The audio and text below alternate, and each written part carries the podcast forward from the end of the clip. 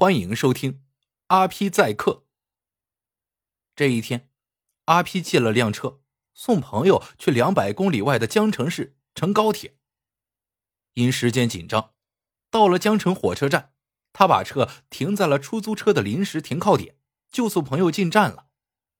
等出来时，阿 P 的车旁站着一个黄头发小伙子，还有一个老太太。阿 P 一怔，没理会，上去打开车门。这时，黄毛小伙子上下打量着他，问道：“你回高清市吗？”阿皮点点头。黄毛直接拉开车门，把老太太塞上车，从兜里掏出两百块钱递给阿皮。够了吧？阿皮愣住了。黄毛见阿皮没接，又添了一百。三百，这总够了吧？这是地址，麻烦你。帮我把老太太送我姐那儿，谢谢了。说完，黄毛把钱和写着地址的纸条塞到了阿皮手里，转身跨上摩托车，一溜烟跑了。阿皮明白了，这是把他呀当黑出租了。这临时停靠点是出租车该停的地方，加上他的车牌是高清式的，很容易让人误会是私家车拉活的。见小伙子没了影儿。阿皮只好上车，里边老太太呆呆的看着窗外，眼角挂着两行泪。阿皮心疼了。大娘，刚才那小伙子是您儿子？您女儿在高清？老太太口齿不清的嘟囔着：“不孝子啊！”阿皮再问，老太太一言不发。阿皮摊开手里的纸条。是一个高清市的一个住宅小区的地址。阿皮猜测，老太太可能得了老年痴呆，儿子不养她，推到姐姐那儿了。既然人家钱都给了，那就送吧。车刚开出停靠点，就被一个带孩子的女人给拦住了。他看了看车牌照，又瞧了瞧里边的阿皮，问是不是回高清市。阿皮愣了，这才几分钟。咋又有一个人这样问他呢？女人确定阿 P 的车是去高清市以后，一把拉过旁边的小男孩，推进车里。他掏出钱递给阿 P：“：“ 我儿子叫小涛，按理说应该给半价，但我给你两百。到高清市后，他爸爸会去接他的。电话号码我写在纸上，在我儿子口袋里。”女人说完，又有点不放心。跑到车前，连人带车，咔嚓拍了照，回来把钱扔给阿 P，，对车里的孩子喊道：“小涛，以后不许再乱跑出来了，再乱跑我也不要你了。”这时，女人的电话响了，她朝小涛摆摆手，边接电话边招来一辆出租车，上车走了。阿 P 表情僵硬，他回头看着车里的一老一少，懵了。刚上车的时候，孩子冲阿皮大笑：“叔叔，你在卖萌吗？”孩子的话让阿皮缓过神来。现在的人怎么了？先不说陌生人能把老太太咋样，可把一个七八岁的孩子扔给陌生人，不怕被拐走？阿皮满腹狐疑，他推开车门，围着自己的车转了一圈，他想知道为啥别人这么信任他。当看到挡风玻璃时，他拍了一下脑门，他的身份证贴着玻璃立在那儿，那是他来时顺路在银行办完业务随手放那儿了。难怪他们都往这个位置瞄了几眼，把他当成了诚信拉活的私家车了。嗨，原来如此啊！不过既然收了人家的钱，那就送吧。一路上，老太太昏昏欲睡，啥也不说。可那个叫小涛的孩子就不同了，问东问西的，倒是跟阿 P 很合得来。阿 P 从小涛嘴里得知，他爸妈离婚了，又各自成了家。他后妈从不管他，他一捣乱，他爸爸就用巴掌伺候着。前几天，他就自己乘车跑到妈妈家去了，可妈妈管他太多，他很不爽，就嚷着要回爸爸家。回到高清市区已经下午了。阿皮和小涛商量了，先送老太太回家。阿皮拿起黄毛给的纸条，按照地址开到了一个旧小区，扶着老太太上了二楼。敲半天门，没人回应，老太太这才说话：“他们两口子在市场出摊，还没回来。”阿皮问：“在哪个市场？”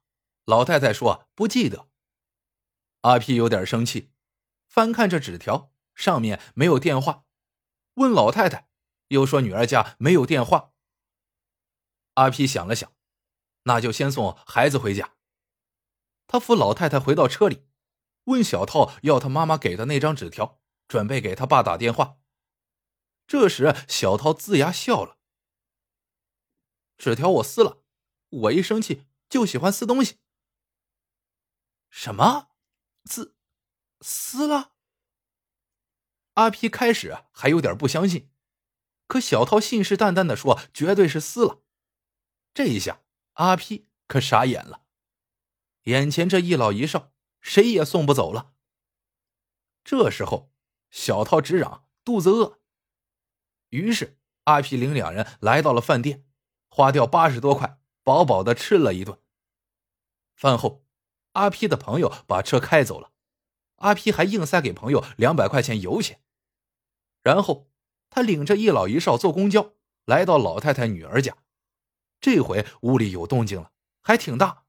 声音传到了门外，只听一个女人哭着：“我妈如果来了，你还给撵出去不成啊？”一个沉闷的男生说道：“咱三十平的房子住了四个人，你妈还要往咱家挤？你弟弟干嘛的？他不是你妈儿子？你硬要这样，我们离婚吧！”女人撕心裂肺的哭喊着。你混蛋！这穷日子过不下去了，离就离。突然，里面传出两个孩子的哭声：“妈妈，不要离婚啊！不要！爸，别跟我妈离婚好吗？以后我不上学了，帮你们摆摊挣钱，不要离婚呀！”阿皮想敲门，老太太连忙拉着阿皮。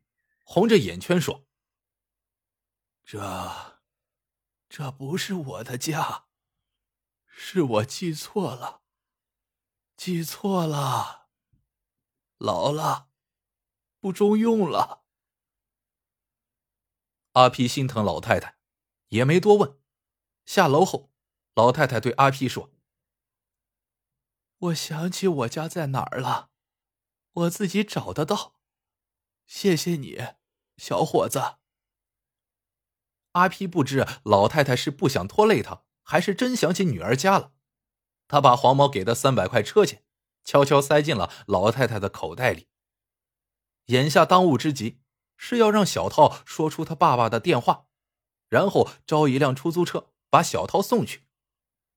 阿皮正要开口盘问，就在这个时候，不远处的老太太精神恍惚的走向马路。眼看一辆卡车开过来，可老太太充耳不闻。小涛发现了，飞跑过去拉老太太，可老太太还在往马路中央走。小涛吓坏了，张开小胳膊去拦卡车。阿皮听到刺耳的刹车声，回头一看，魂都要飞出来了。他本能的冲过去，抱起小涛倒在路边，卡车紧贴着阿 P 的身子刹住了。司机脸都吓白了，下车看他们都没事，立刻大骂：“你们疯了，找死啊！”卡车开走了，可阿 P 的心还是七上八下。不行，得找到孩子的爸爸，不然孩子再有啥闪失，那可就麻烦了。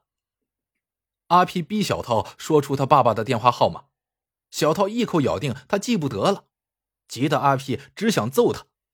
没想到小涛大喊大叫：“我不是你儿子，你不能打我！”阿皮愣住了。哎，想想也是，他有什么权利揍别人家的儿子呢？领着一老一少走在大街上，阿皮感觉呀，这回亏大了。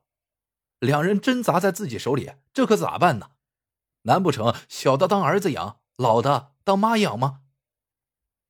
小涛喜欢热闹，看到路旁的彩票站门口有人围着买刮刮奖，拉着阿 P 就要买。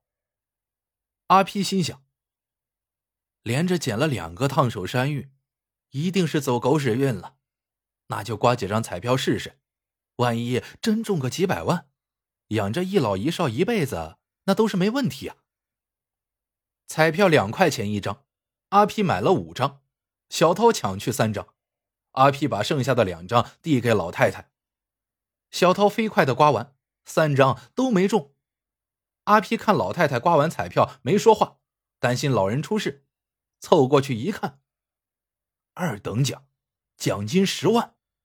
阿皮心跳加快了，他伸手去拿彩票，可老太太攥得死死的，两人各自捏着彩票一角，僵住了。老太太好像清醒了，两眼放光，大声呵斥着：“干嘛抢我彩票？”阿皮傻了。大娘，咱别闹，彩票是我买的，对不对？老太太不依不饶。可这是我刮出来的奖啊，小伙子，做人不能不厚道。围观的人看明白了，有人说奖金该归出钱的阿批，也有人说刮奖是运气加手气的事情，应该归老太太，还有人说这奖金应该平分。阿皮有些恼火，咋倒霉的事都让他碰到了呢？但转念一想。买彩票就是个运气的事属于意外之财。自己没这十万就活不下去了吗？老太太拿着这十万回到女儿身边，总比让她养一辈子强啊！这么一想，阿 P 啊好受了些。三人打车来到了老人的女儿家，还是上回来的那地方。这回老太太没犹豫，哐哐砸起门来。见了女儿，她迫不及待的举起彩票。我中奖了，十万呢，快拿着！说着，老太太就把彩票塞进了女儿手里。女儿两口子看了之后都激动不已，扶着老太太就要进屋。老太太忽然停下，管女儿要了两块钱，递给阿 P：“。小伙子，这是买彩票的钱，这回彩票是我的了吧？阿皮一阵心酸，强挤出一丝笑，点点头。等女儿女婿知道了缘由，对阿皮一口一个恩人的叫着。阿皮感动的差点落泪。阿皮带小涛下楼后，小涛笑着说：“叔叔，你真爷们儿，我要跟你学。”孩子的一句话，让阿皮感到自己啊又高大了一截。没成想，小涛接着说。叔叔，别让我回家了，你当我爸爸。阿皮抱起小涛，狠狠的在他脸上亲了一口。可不管阿皮怎么哄，小涛还是不肯说出他爸爸的电话。没办法，阿皮只得把小涛带回了家里。出人意料的是，两人刚走进小区，突然出现了两名警察，不容分说的把阿皮抓住了，说他拐卖儿童。原来。小涛妈给这边的爸爸打电话，可这边根本没见到孩子，也没人打来电话，于是就报警了。他们找到阿皮借的那辆车，借车的朋友自然说出了阿皮。派出所里，小涛爸爸抱着儿子，一个劲儿的感谢阿皮。得知阿皮舍弃大奖，还舍命救了自己的儿子，他表示要送辆车给阿皮，可阿皮连连摆手，说是东西太贵重，他不敢收。其实，小涛的爸爸有自己的公司，不差钱听阿皮这么一说，他换了个方式。我送你的是一辆旧车，放在车库一年多了，你拿去收拾收拾还能用。阿皮见是人家不用的旧车，就放心了，欣然接受。等取了车，阿皮才知道，居然是辆奥迪。车是旧了点可根本不用修。阿皮兴奋了，看来吃亏是福呀。